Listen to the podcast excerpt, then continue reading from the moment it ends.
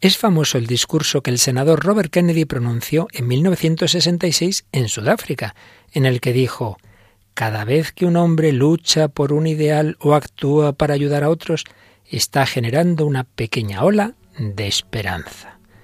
La esperanza. Seguimos hablando de esta gran dimensión de la vida humana. ¿Nos acompañas?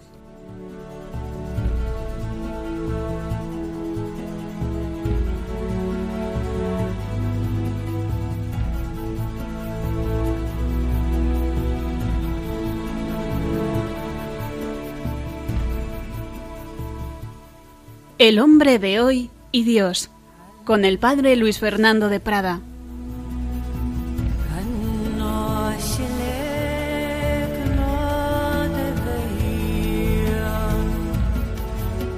Un cordialísimo saludo, querida familia de Radio María. Aquí estamos una semana más, el tercer día, el tercer programa que dedicamos a este precioso tema de la esperanza, el tercer programa también en el horario de este curso en los miércoles por la noche y el primer programa desde hace bastante tiempo en que recuperamos a una querida colaboradora que es Rocío García. ¿Qué tal, Rocío? Muy buenas.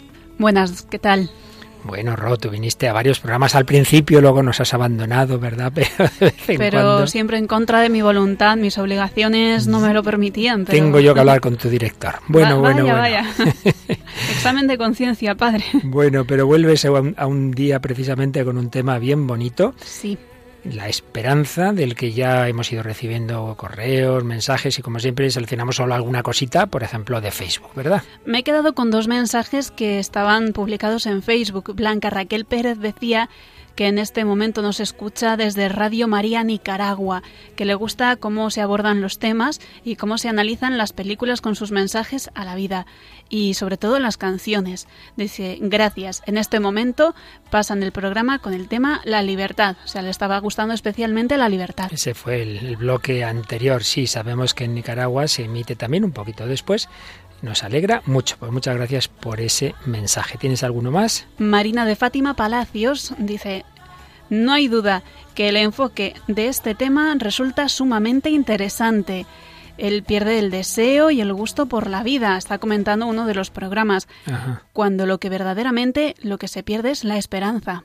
Pues sí, vamos a seguir hablando de eso, de cómo todos los hombres necesitamos de la esperanza, del gusto por la vida, y si no es como ir camino de la muerte. Pues sí, vamos a seguir con estos prolegómenos antropológicos. Ya sabéis que en el hombre de hoy y Dios nos gusta no partir ya de la respuesta cristiana, eso lo hacemos en el catecismo, en Vida en Cristo, en otros muchos programas de Radio María, sino que intentamos partir de lo común a todos los hombres. Todos los hombres buscamos la felicidad, todos los hombres somos libres, todos los hombres necesitamos esperanza y seguimos en esos prolegómenos. Universalidad de la esperanza, necesidad de la misma y hoy lo vamos a hacer pues con, con varias pinceladas o varios ingredientes de la ensalada. Por ejemplo, un famoso político que fue asesinado, Rocío. Sí, JFK. No, no, no, su hermano. Su hermano. Los dos fueron asesinados. Pues mire, vaya que el, es Robert Kennedy. Robert Kennedy, es que fíjate, primero fue asesinado el presidente, John Fitzgerald Kennedy, JFK, pero después, y además fíjate, como uno ya es viejo, yo recuerdo que llegué del colegio a casa y me lo dijo mi mamá, han matado a Kennedy, a Kennedy, a Robert, al, al, al senador. Pues sí, vamos a recordar un famoso discurso que tuvo. Y luego, tú que sabes más de música moderna, me traes un grupo famoso entre gente joven. Sí, a pesar de que la canción es en inglés, este grupo proviene de Alemania, es Scorpions, muy muy conocido y una canción que seguro está en la memoria de muchos. Y una película que tengo ganas de ver por el corte que me has traído tan bonito. No es muy conocida esta película, pero vale la pena muchísimo. Se llama Incondicional y la explicación la dejamos para después. Muy bien, tendremos también, como siempre, algún testimonio, precisamente testimonios de esperanza y bueno, como siempre, muchos ingredientes de tipo ya reflexivo, filosófico, cultural, porque este programa busca dialogar desde la fe con el hombre de hoy, con la cultura contemporánea, en busca de la esperanza común a todos los hombres.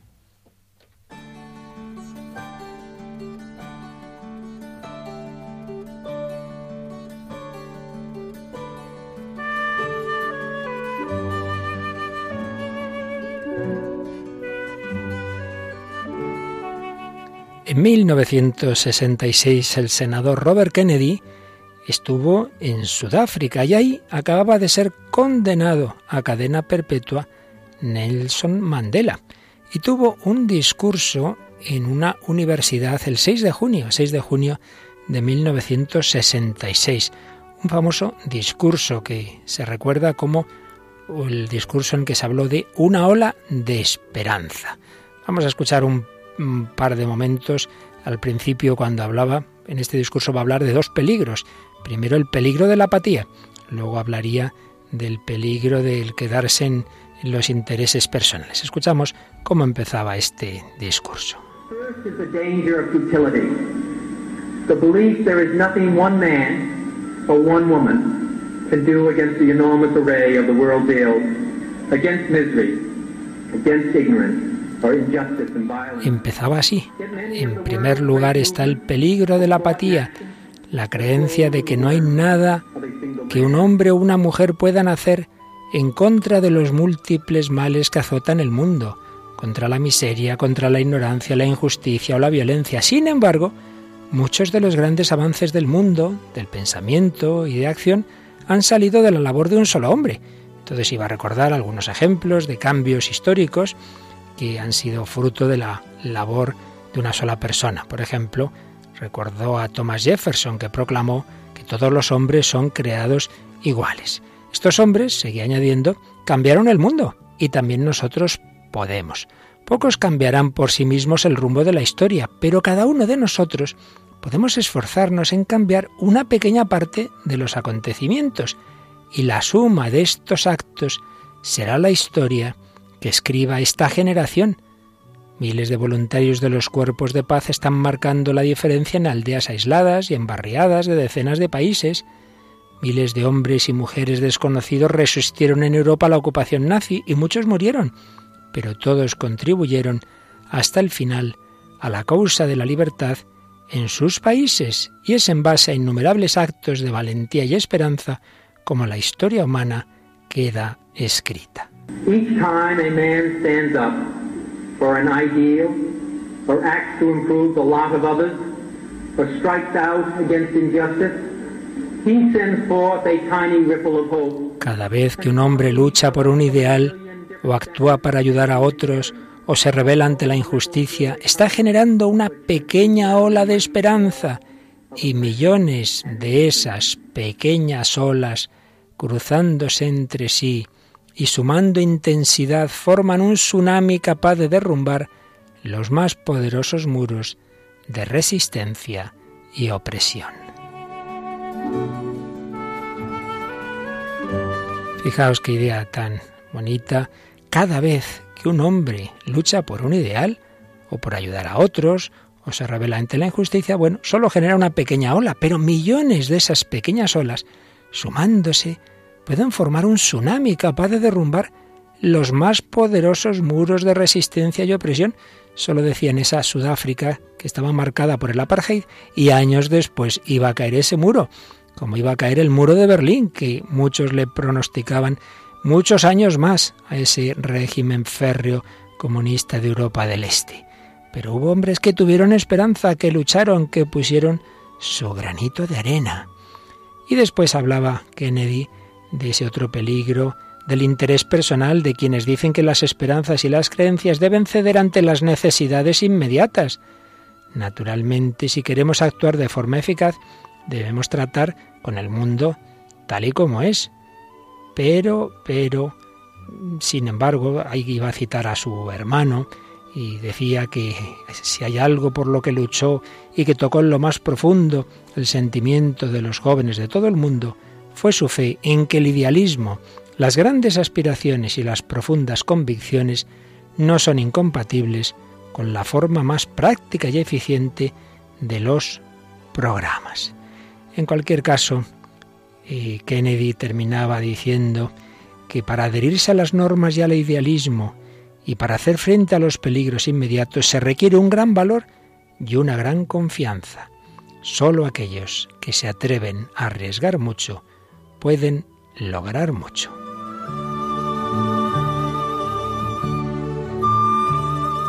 Pues más allá de los detalles concretos, que podamos estar de acuerdo o no con afirmaciones particulares de este discurso, indudablemente era un ejemplo claro de una llamada a la esperanza, de una llamada a no decir, va, es que no hay nada que hacer, es que esto ya no hay quien lo cambie.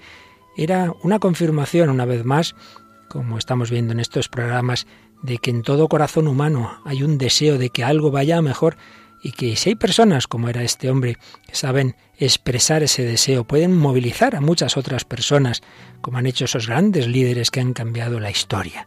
Los hombres necesitamos que nos recuerden que la esperanza tiene fundamento a nivel personal y también a nivel social, comunitario, como los casos de estas naciones, como esta Sudáfrica, en la que hablaba Robert Kennedy. Hablaremos de todo ello en este programa de hoy.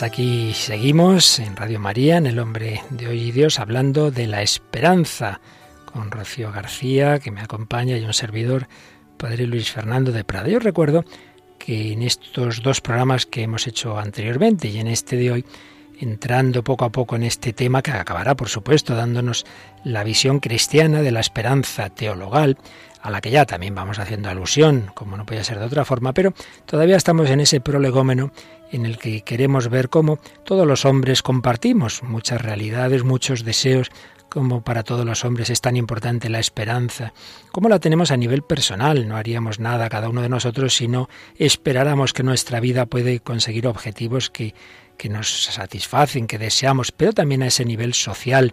Los grandes líderes políticos y en otros campos, pues han prometido, han prometido bienes a, la sociedad, les han hecho creer en ellos. Hoy voy a referirme a un artículo que tengo yo por aquí archivado y estas cosas que pasan, que lo guardé y no sé muy bien de quién es, Rocío, estas cosas.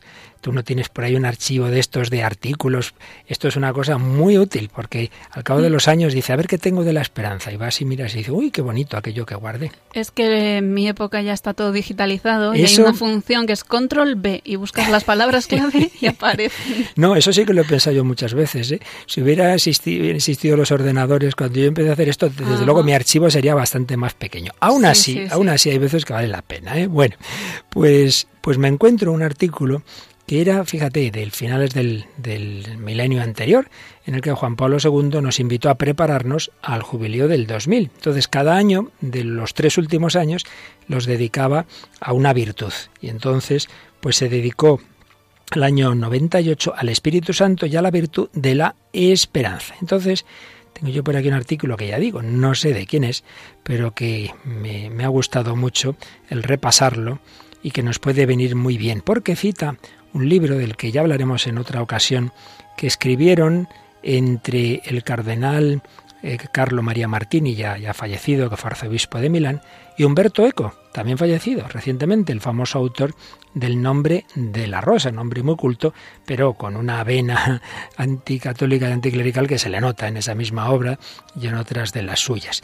Pero escribieron eh, eh, el, cardenal Martini, Humberto Eco y otros, y otros muchos personajes, intervienen en un libro que se llama ¿En qué creen los que no creen? Fijaos qué interesante, ¿en qué creen los que no creen? Ya hablaremos, como digo, más de este libro. Entonces, tiene unos capítulos sobre la esperanza. Y ahí Humberto Eco tiene un texto que titula La obsesión laica por un nuevo apocalipsis, donde dice que la presencia del tercer milenio, que todavía no había llegado en aquel momento, decía es momento propicio para la reflexión sobre la ética, porque para este pensador la historia eh, y el sentido de la historia mm, tiene que ver con la ética, porque sólo si se cuenta con un sentido de esa dirección de la historia, incluso, decía él, para quien no cree en la parusía, sólo si se cuenta con un sentido de la dirección de la historia, se pueden amar las realidades terrenas y creer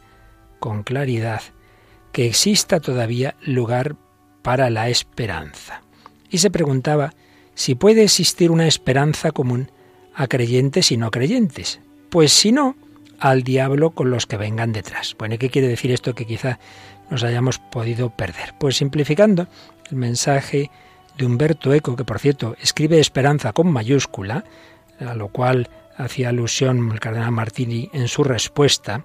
Ha escrito usted esto con mayúscula, qué curioso, ¿eh? Pues lo que venía a decir Humberto Eco es que solamente si esperamos que la historia va a mejorar, que tiende a un fin, solo entonces nos esforzaremos, solo entonces las generaciones actuales se esfuerzan por, por mejorar, por sacrificar ciertas comodidades pensando en un futuro, porque si se piensa no, pues si luego el futuro va a ser igual o va a ser peor, ¿para qué vamos a sacrificarnos? ¿Para qué vamos a esforzarnos? Es decir, que la esperanza da un sentido al amor incluso, sostiene el movimiento del hombre hacia el bien. Ciertamente, como hemos visto ya en días anteriores, hay ese deseo, ese concepto vago, si queréis, poco claro de la esperanza en todos los hombres, claro, a excepción de los absolutamente desesperados. Que el hombre pone su meta en un fin y que dedica todo su esfuerzo a lograrlo, es algo obvio, es en realidad el resumen de todas nuestras vidas. Otro gran pensador del siglo XX, también fallecido Karl Popper, decía lo siguiente, una historia concreta de la humanidad, una historia concreta, fijaos, si la hubiera, tendría que ser la historia de todos los hombres, tendría que ser la historia de todas las esperanzas, luchas y padecimientos humanos. Una historia concreta. Si hubiera una verdadera historia, pues habría que juntar ahí todas las esperanzas, luchas y padecimientos humanos. Ciertamente si, si nuestros proyectos no tuviesen un fin, si no tuviéramos una esperanza, si la historia por otro lado, fuera una mera amalgama de esperanzas, eh, pero nada común, la, la humanidad no compartiría nada. Quizá el mismo concepto de humanidad se vendría abajo. Es tan importante la esperanza y una esperanza común, pero tan peligroso como no tener una esperanza común, que ya hemos visto que para Humberto Eco supone el fin de la ética, el no tenerla, pero tan peligroso como eso es seguir esperanzas vanas, y esto lo hemos visto muy claro desde luego en el siglo XX.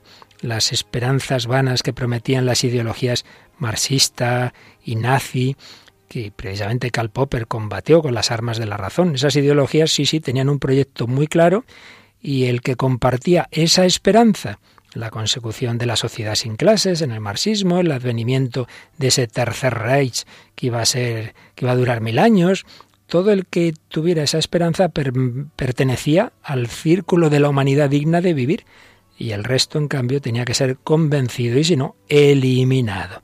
Los recalcitrantes debían ser eliminados. Obviamente, ese planteamiento, esas vanas esperanzas, pues son todavía peores si cabe que no tener ninguna. Pero en ambos casos, el no tener esperanza o el no tener esperanzas comunes, o el tener esperanzas comunes eh, falsas, vanas, pues al final llegamos a lo mismo, y es que son planteamientos dispuestos a sacrificar las pequeñas esperanzas para lograr la utopía, para lograr la gran esperanza. Pues sí, los hombres lo necesitamos a nivel individual, a nivel colectivo, pero claro, aquí está la gran cuestión. Si no se puede vivir sin esperanza, ¿cómo saber qué esperanza es digna de ser vivida?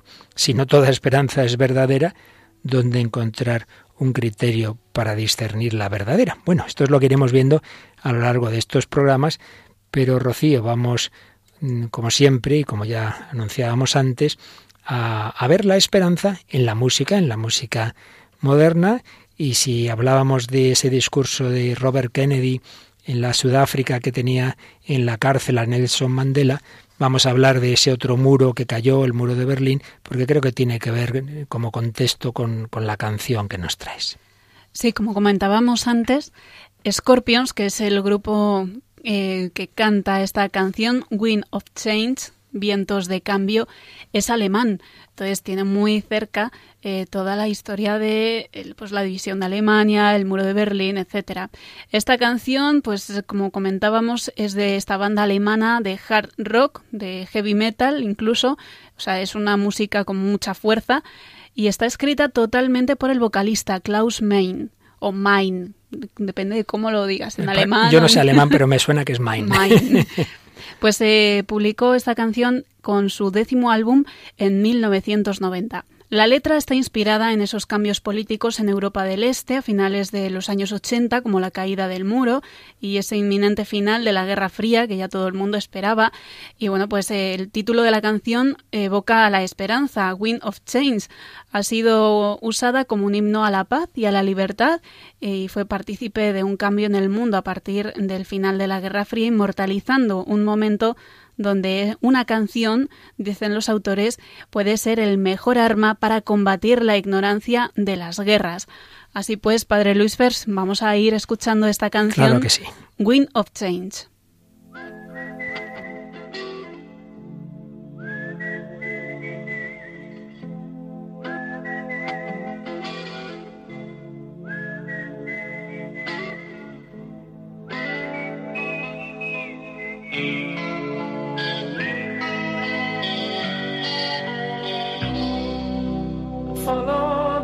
Moskwa down to Gonky Park, listening to the wind of change. August summer night, soldiers passing by, listening to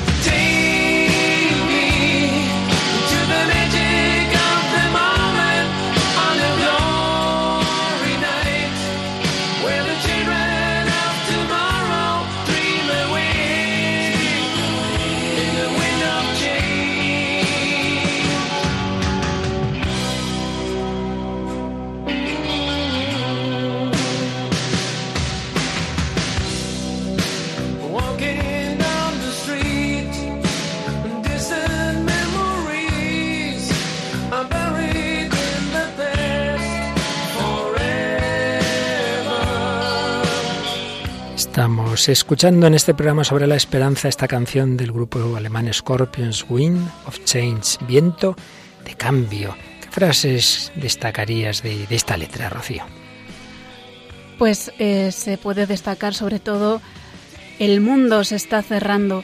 ¿Has pensado alguna vez que podríamos estar muy juntos como hermanos? El futuro está en el aire. Puedo sentirlo por todas partes, soplando con el viento de cambio. Llévame a la magia del momento. Es una noche de gloria, donde los niños del mañana sueñan con el viento del cambio.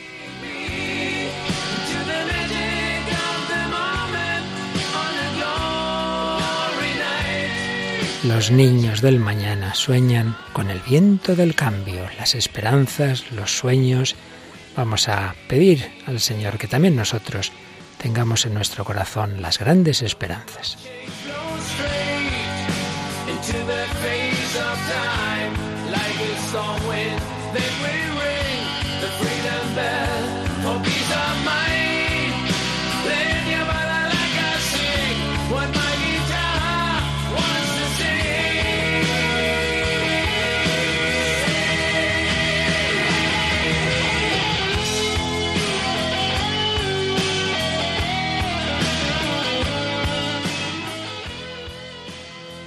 Donde los niños del mañana comparten sus sueños contigo y conmigo. El viento del cambio sopla directamente en la cara del tiempo, como una tormenta de viento que circunda la campana de libertad para la paz de espíritu. Permite cantar a tu balalaica lo que mi guitarra quiere decir. Llévame a la magia del momento, en una noche de gloria, donde los niños del mañana comparten sus sueños contigo y conmigo.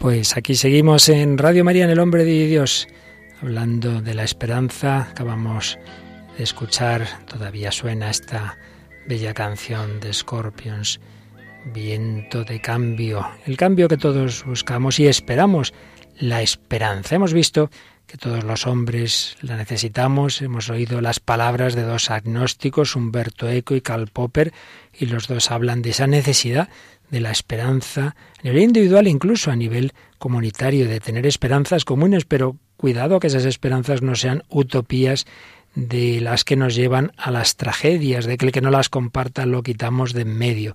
Vamos avanzando. ¿Qué es esto de la esperanza? Podríamos definirla ya en programas anteriores, fuimos dando aproximaciones.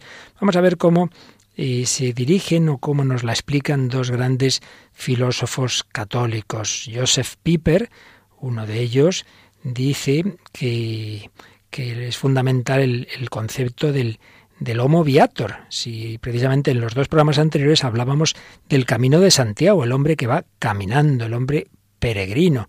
Y Piper dice que ese concepto de status viatoris es uno de los conceptos fundamentales del sentido cristiano de la vida, es decir, el estado de caminante, que se contrapone al estado, al status comprehensoris, esto bueno así en latín, que quiere decir que estar en camino, que ser peregrino, es caminar hacia, hacia la plena felicidad, mientras que el ser comprehensor es haber alcanzado ya la plena felicidad.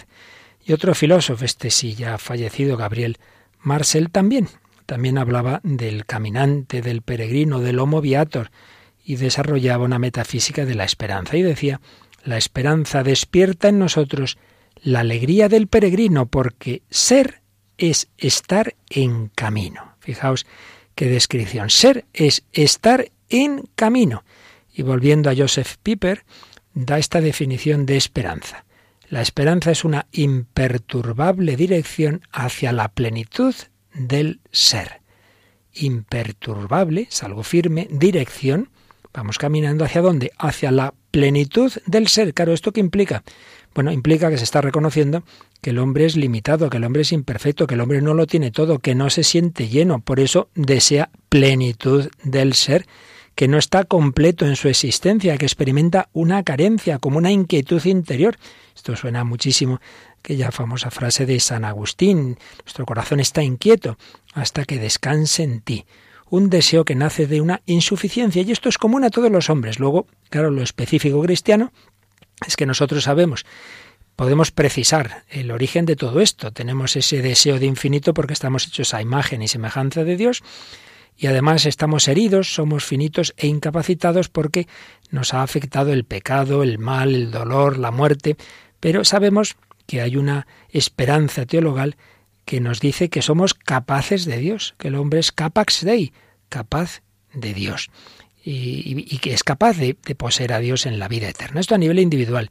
Y para el pueblo de Dios, la plenitud se identifica con el concepto escatológico del reino de Dios. Por tanto, la esperanza consistiría, un poco resumiendo lo que dicen estos dos autores, en una búsqueda dirigida hacia un bien. Siempre se trata de que exista un bien objetivo que yo voy buscando, que espero alcanzar, un bien que nos hace ser más plenos. Por supuesto, para el cristiano, esa esperanza absoluta se identifica con Jesucristo. El cristiano pone en Cristo el fundamento real de la esperanza, porque el centro de nuestra fe nos dice que Jesús es Señor, que Él es Dios, que Él es el hombre también, que Él es la plenitud del ser y encima es el camino hacia esa plenitud. Esperanza con mayúscula. Pero una esperanza que no siempre encuentran todos los hombres o que muchas veces se sienten como que la pueden perder. Y por eso, y ya hablaremos de esto seguramente en el próximo programa, está muy extendida la actitud negativa, la actitud de decir, sí, los hombres tenemos deseos, eh, tenemos esperanzas, pero luego la vida nos va enseñando que no se cumplen.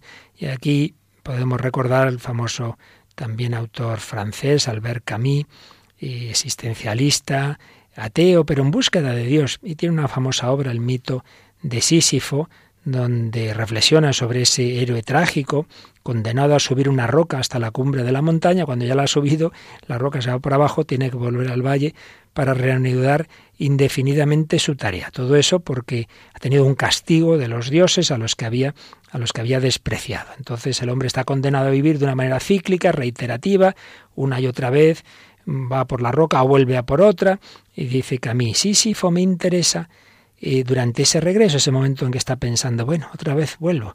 Es la lucha interior entre la esperanza y la desesperación. Y en ese ambiente de los autores existencialistas también estaba un autor alemán, Heidegger, que tiene esa terrible definición del hombre. El hombre es un ser para la muerte.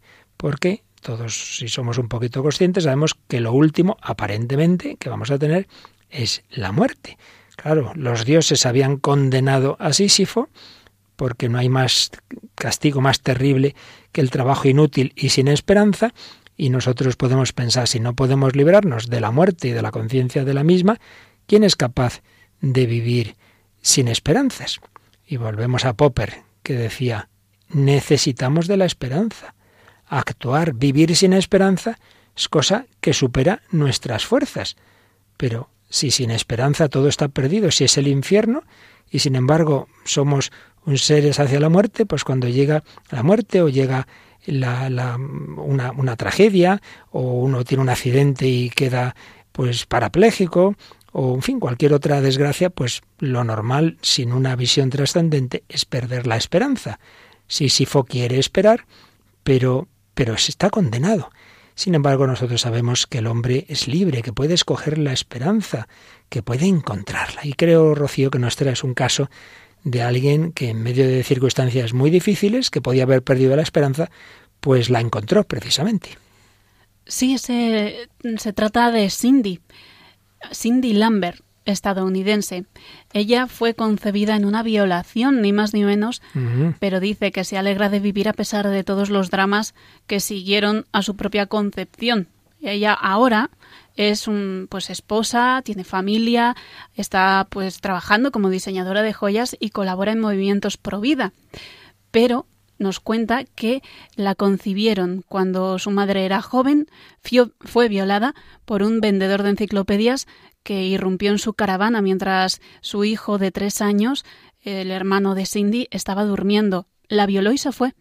Y ella quedó en estado de shock y no sabía qué hacer. Dos semanas más tarde, el violador regresó sobre las once y media de la noche, llamó a la puerta, rompió la puerta, intentó violarla de nuevo, pero ella, la madre de Cindy, luchó con él y consiguió agarrar el teléfono y llamar a la policía. Huyó el violador. Cuando llegó el sheriff, no la creyó. La semana siguiente recibió una llamada para que fuese a la comisaría e identificase al violador que había sido detenido porque conducía borracho. El violador lo confesó todo y acabó ingresado en una institución mental por un trauma psicológico que había tenido. Pero la madre de Cindy descubrió poco después que se había quedado embarazada por esta violación. El tribunal ordenó que le dieran una pensión mínima hasta que Cindy cumpliese 18 años y su madre pues tuvo que luchar y pelear por su familia. Tiempo después se descubrió que esta pensión la pagaba la familia del agresor para no para como reparar esa ofensa. La madre de Cindy cuenta cometió muchos errores y después, cuando Cindy era pequeña y tenía apenas unos tres años, se casó con un hombre mucho mayor que ella que bebía mucho. Dice Cindy, estaba segura de que yo no le gustaba. Tuvieron una niña más, la hermana de Cindy, a la que Cindy quería mucho, pero siempre, siempre se sintió como la oveja negra. Su madre tenía miedo de dejarles solos con su marido cuando se iba a trabajar y en una, en una ocasión la madre encontró a su esposo ahogando a Cindy hasta dejarla casi al borde de la muerte. Este hombre murió de un ataque al corazón unas semanas después y ella se vio obligada a llevar el apellido de su padrastro maltratador, algo que le supuso una gran vergüenza toda su vida.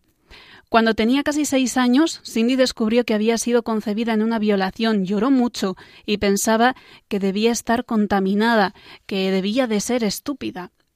Pero fue creciendo, y al llegar a la adolescencia quiso saber más, pero no sabía cómo decírselo a su madre. Tenía miedo de que ella se enojara. Empezaron a discutir con frecuencia y, de pronto, llegó la Iglesia a su vida. Allí aprendió desde muy pequeña que Jesús la amaba siempre, pasara lo que pasara, y que Dios la protegía. Él me proporcionó las personas especiales a lo largo del camino, dice Cindy, cuando más las necesitaba. Nunca he perdido la fe. Era la única cosa buena en mi vida. Años más tarde, cuando ya era adulta, Cindy cuenta que lo que realmente quería era tener a un hombre maravilloso que la amara, que la amara de verdad, puntualiza, y que fuera su mejor amigo. A los once años encontró a ese joven, pero él no le hacía caso y rezaba todos los días para que él fuese suyo. Llevaba un diario y contaba todas las tonterías que hacía para llamar su atención. Hmm. Y así, cuando tenían catorce años ella y diecisiete él, Paul, así se llama el joven, caminó treinta y cinco kilómetros por el campo a pleno sol para ir a pedirle que saliese con él. Le explicó de inmediato cómo había sido su concepción, que nunca había tenido un padre y que su madre había sido violada, y para él nunca fue un problema. Dice, Dios me dio un hombre maravilloso, y no cualquier hombre, sino el hombre de mis sueños. También me ha dado dos hijos, que nos han convertido en unos padres orgullosos. El 3 de julio de 1973 comenzamos nuestra vida juntos y con los altibajos normales seguimos enamorados y somos los mejores amigos. Yo sé que tengo que hacer que mi vida sea para algo, que Dios está orgulloso de mí. Debo hacer que Él siga orgulloso de mí por darme la oportunidad de vivir. Oye, pues muy un testimonio realmente bello que te, que te ha enseñado a ti, Rocío, te ha hecho pensar también. Pues me ha enseñado, eh, me ha hecho pensar bastante, porque eh, se trata de una historia dramática, desde principio a fin, tanto de la madre como de la hija, ¿no? Entonces, bueno, pues es evidente que si esta joven, en primer lugar la madre, se hubiese dejado llevar por la desesperanza y no hubiese visto una salida, porque no recibió ayuda de nadie. Para empezar, hoy día ya sabemos lo más probable que hubiera ocurrido, el aborto. El aborto. Y de, hecho, hemos tenido que resumir mucho este hmm. testimonio, ¿no? Pero el Cindy y su madre hablaron del aborto y dijo la madre que nunca había considerado esa opción. Incluso Mm, se, planteaba a sí misma, yo siempre quise una niña, ojalá sea una niña. O sea que em, encontró el resquicio de esperanza de cumplir un pequeño deseo dentro del drama de una violación y de un hijo pues siendo madre soltera, viviendo en una caravana con otros dos pequeños. O sea, es muy dramático. Eh, me enseña que siempre hay una pequeña rendija de esperanza, lo que pasa es que hay que saber buscar. Y por otro lado, por ejemplo, en Cindy esa pequeña o gran esperanza estaba en encontrar ese hombre que la quisiera de verdad, pero a su vez eso está como enmarcado en la grandísima esperanza de un amor absoluto, de un amor incondicional del que hablaremos enseguida. Pero antes vamos a acabar resumiendo este primer bloque que hemos ido tratando en, en los dos programas anteriores y en este sobre ese ese fundamento antropológico de cómo todo, todo hombre, todo hombre lleva dentro de sí la esperanza, hasta el punto de que podríamos decir que si Aristóteles decía que el hombre es un ser racional, otros han dicho es un ser religioso, es un ser político, podríamos añadir, el hombre es un ser que espera, es un ser que vive de esperanza. Ciertamente, sin esperanza no se puede llevar una vida normal, una vida digna del hombre. Un hombre que no espera nada, pues está ahí sentado y no sé, en todo caso esperaría la muerte. Y hemos ido recordando diversos autores, como Erich Fromm, que escribió Cuando la esperanza desaparece, la vida se acaba, efectivamente o en potencia. La esperanza es un elemento intrínseco de la estructura de la vida, de la dinámica del espíritu humano. Y muchísimas veces ha venido a este programa Víctor Frankel, que comprobó por su propia experiencia, y cuando estaba en los campos de concentración nazis, que aquellos compañeros suyos que tenían alguna esperanza de, sobrevivir, de ver a su familia, de fin, cualquier motivo que les hacía desear eh, vivir, eso les daba fuerza. Y que aunque a lo mejor estuvieran más débiles físicamente, sobrevivieron más que aquellos que decían ¿para qué vivir? Yo para esto prefiero morirme. Y de hecho se morían, curiosamente. Esto es lo que hemos hablado también en este programa sobre la autotrascendencia, ¿no? Trajimos la lista de Sidler como un ejemplo de, esto. Pero padre, si le puedo hacer una pregunta trampa. Claro. Me está viniendo a la cabeza la idea de una relación entre la esperanza y el conformismo o el inconformismo. O sea, el que se conforma con lo que tiene, no busca más allá, eh, vive sin esperanzas de mejora ni de Sí, sí, yo creo que eso es un poquito la versión en, el día a día de lo que al principio Robert Kennedy, eh, ese conformismo de decir, mira, eh, eh, Sudáfrica es así, Europa del Este es así, pues tenemos que conformarnos. Pues también el hombre de hoy, el hombre light que se conforma, bueno, tenemos bienestar, lo pasamos, venga, no pensemos demasiado, no nos agobiemos. Claro que sí, hay mucha relación. Cuando uno tiende a ser conformista, ¿para qué luchar por algo más? ¿Para qué esperar algo más? Pues Víctor Frankel veía eso, que la esperanza ayudaba incluso a sobrevivir. O sea que hasta este aspecto psicológico espiritual repercute en el cuerpo. Y vaya que sí, yo esto se lo he oído a diversos médicos que lo notan mucho. Cuando una persona tiene ganas de vivir, eso ayuda a que se recupere. Cuando no, es que se muere. Y es que es verdad, somos tal unidad de cuerpo y alma que, que una cosa repercute en la otra enseguida. Y también hemos hablado algún día del de este otro pensador Bloch, que era mm, marxista a su manera, a su, a su manera, y tiene un famoso ensayo, El principio esperanza, donde dice que la esperanza es la palanca principal de la vida humana y de la historia ese ser eternamente incompleto que es el hombre y que actúa constantemente em, por su propia complexión, es sostenido e impelido por la esperanza. Claro, una esperanza que en el caso de este autor no creyente es una esperanza sin escatología, sin trascendencia, y claro, como ya iremos viendo, eso da lo que da, son pequeñas esperanzas. Pero bueno, nos demuestran una y otra vez que el hombre necesita de la esperanza. El punto de partida de la antropología de la esperanza es este, dicho de muchas formas, y lo resumimos ahora. El hombre no es una realidad estática, sino fuertemente dinámica. Es un proyecto abierto, inacabado, al que se le han confiado el cometido y la responsabilidad de llevarlo a término. Por eso, la vida humana es es incertidumbre y riesgo. Por eso, como decía Rocío, si uno no quiere el riesgo y uno se conforma, pues mal asunto. Eso se acaba siendo un saco, ¿verdad? Pero así no, no vamos a ninguna parte. Así que tú, por ejemplo, si dices, oye, pues, pues voy a, se me surge este nuevo reto, es un riesgo, o me voy a independizar y me voy a poner una nueva casa, menudo lío, ¿verdad? Vaya jaleo. Vaya jaleo, pero muchas veces, pues es que esto es lo que pasa. Muchos de tu generación dicen, uy, estamos muy bien en casita con nuestros papás, ¿verdad? Pero sí, hasta que el nido se te queda pequeño y hay que crecer. Hay que dar los saltos en la vida, claro que sí. Bueno, pues vamos a ir terminando y nos queda una de las secciones casi siempre fijas de este programa, que es el cine. Y nos has traído una película que como decíamos en la presentación, creo que promete y yo desde luego voy a intentar verla por lo que ya he visto que me traes de este, de este corte que nos vas a introducir. La película se titula Incondicional. Es del año 2012 y apenas dura una hora y media de Estados Unidos. El director y el guionista, que además pues, participó en la banda sonora, es Brent McCork.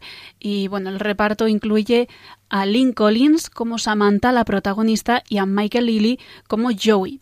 El argumento. Pues Samantha vive felizmente con su marido Billy.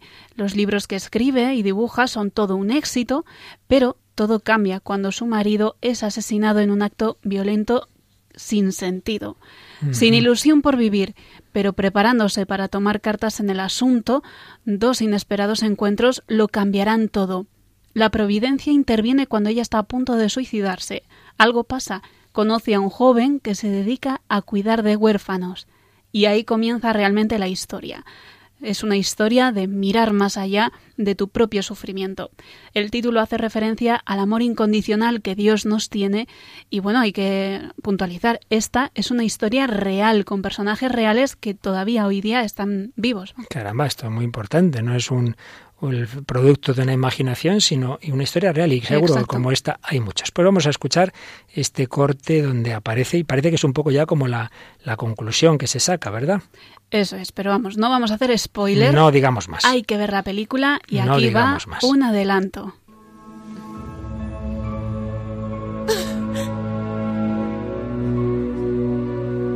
¿Recuerdas tu cuento sobre Dios y los gorriones? Dijiste que ya no creías en él, y está bien. Dios es paciente. Yo soy la prueba de ello. Ahora, pase lo que pase, me siento en paz y quiero lo mismo para ti. Encuentra tu tiempo y tu manera, pero comparte las historias. Importan. Vive, respira y encuentra una forma de volver a creer.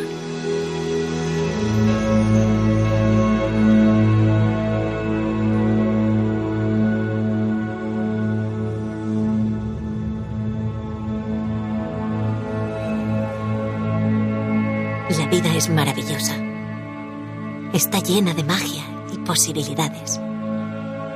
Creí que mi historia había llegado al final, pero me equivoqué. Érase una vez una dulce oropéndola llamada pájaro de fuego.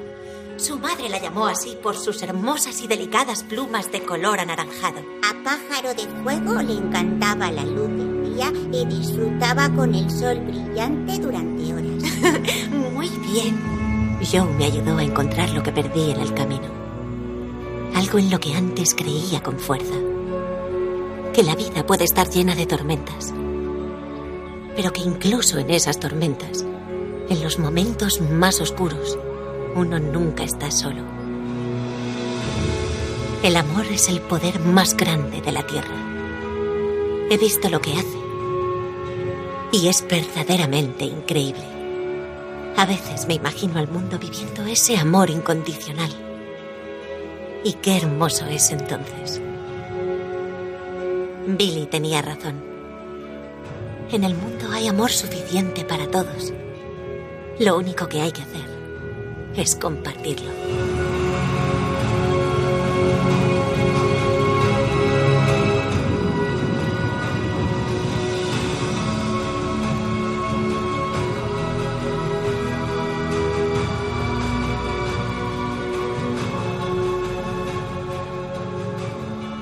Si el amor de Dios fuera como el sol? Constante e inalterable. ¿Y si un día al despertar te dieras cuenta de que no te lo pueden quitar?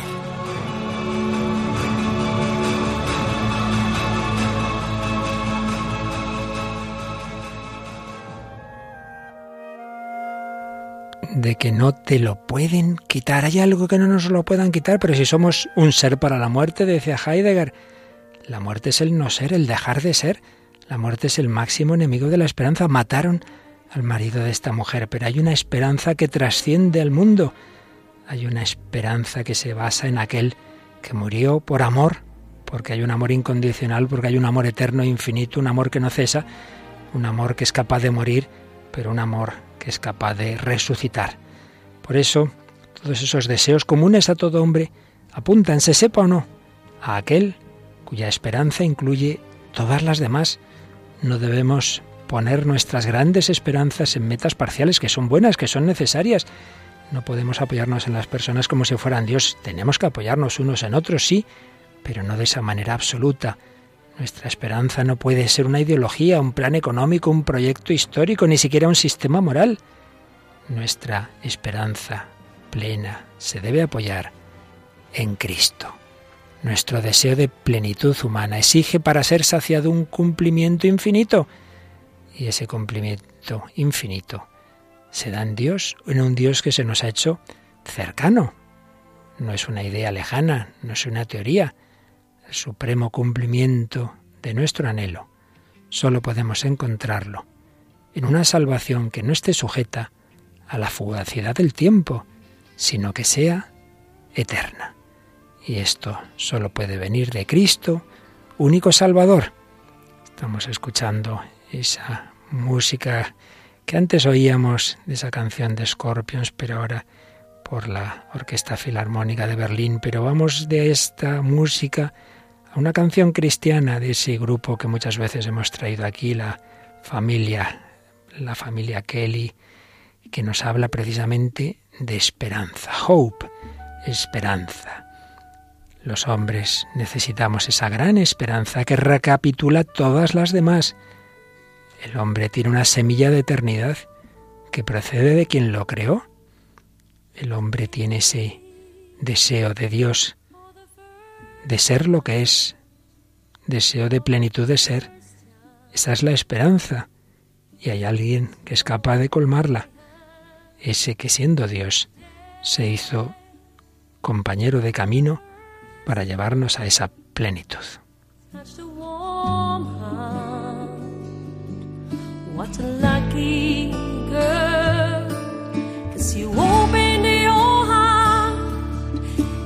Gave it to me.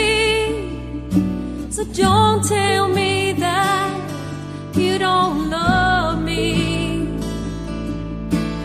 Open your heart and you gave it to me. Oh, and don't tell me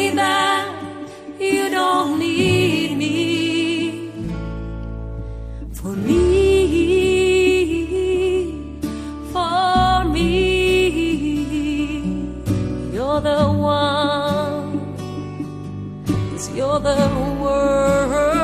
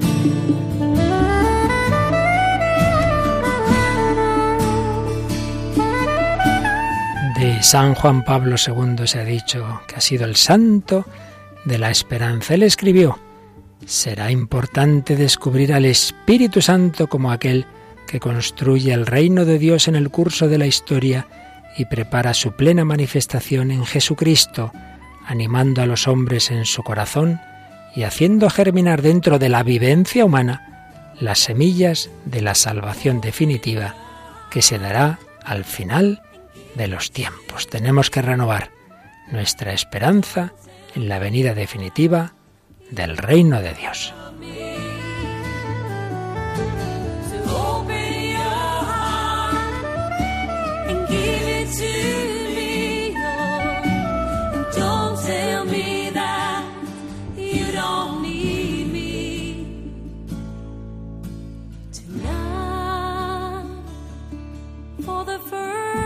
All the stars shine, but you're the brightest one, my love.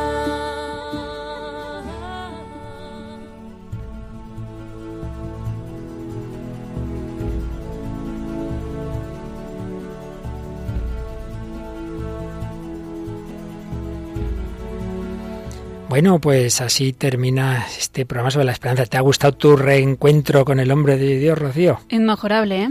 Claro que sí, tenemos esperanza de que vuelvas. no se pierde nunca la esperanza. Claro que no. Bueno, pues seguiremos hablando de la esperanza del hombre de hoy y la esperanza de Cristo y esos deseos del corazón humano. Como siempre, agradecemos vuestros comentarios que pueden hacernos llegar por varias formas. Por ejemplo, el correo electrónico el hombre de hoy y Dios también por Facebook y también, pues nada, el enlace a nuestra renovada página web que también digo con ilusión, www.radiomaria.es. En efecto, en esa, en esa dirección que ya es de antes, pero os encontraréis, si no lo habéis mirado las últimas semanas, que hay una página web, bueno, que es una maravilla, que un voluntario estupendo ha metido muchas horas para renovar, porque hay que renovarse en todo y ahí van a encontrar todo, todo, todo, cuando se emite cada programa, el correo electrónico de cada programa, un enlace a las redes sociales y el enlace al podcast. Eso, o sea que todos los programas emitidos de este o de tantos otros de Radio María se pueden mm, escuchar ahí o bajar y, escucharlos después en el propio ordenador. Y ahí en esa página web veréis la el enlace también al Facebook, Facebook del Hombre de Hoy y Dios, y ahí podéis dejar vuestros comentarios, a veces también cuando desde la página de Facebook de Radio María enlazamos con ese mismo. Pues aquí lo dejamos, seguiremos el próximo día. Gracias de nuevo a Rocío García. Gracias, Padre. Y a todos vosotros, queridos amigos, que compartís con nosotros la búsqueda de la esperanza. En ella quedamos unidos. Hasta el próximo programa, si Dios quiere.